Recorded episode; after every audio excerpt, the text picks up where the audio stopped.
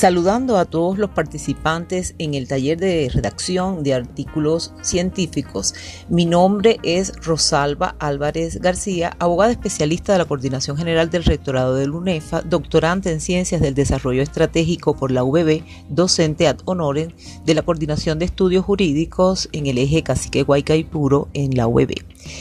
con el ánimo de responder eh, las preguntas de qué me llevo, qué aprendí y qué surgió en el camino, bueno, podemos decir que aprendimos a sistematizar el trabajo para la preparación, organización y las dinámicas a desplegar en la investigación, pues resulta motivador en el ejercicio profesional indagar igualmente en la eficiencia y la efectividad de investigar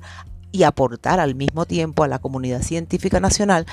con el hecho de la redacción de textos científicos, que es sin duda una importante especialización profesional de amplio perfil.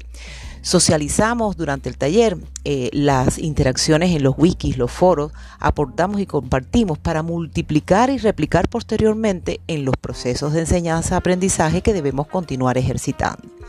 Apreciamos de los facilitadores y facilitadoras la orientación y el seguimiento y destacamos la importancia de la preocupación en fomentar y practicar el análisis, la reflexión y el pensamiento crítico con calidad y creatividad. Aprendimos cómo buscar y utilizar la información con responsabilidad y compromiso, trabajar en equipo y de modo individual, pero ya con un orden, una coherencia y dominio de los contenidos cuando elaboramos precisamente este tipo de textos académicos. Es la manera eh, solidaria de edificar una comunidad académica nacional entrelazada y solidaria.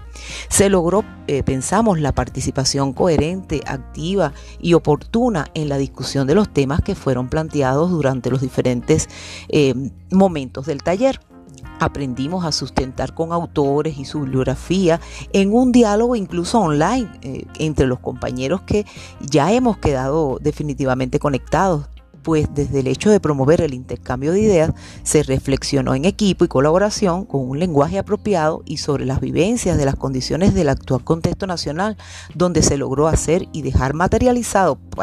cada uno de los análisis que se llevaron a profundidad realizando recomendaciones, compartiendo saberes, experiencias y apoyándonos definitivamente entre todos. Realizamos un cierre en este momento donde estamos sumando y estamos fortaleciendo el conocimiento práctico en la elaboración de los artículos científicos y pensamos que en la medida que más ejercitemos lo aprendido, mayor precisión y experiencia alcanzaremos, pues desde el intercambio generado saltan los análisis de los resultados del trabajo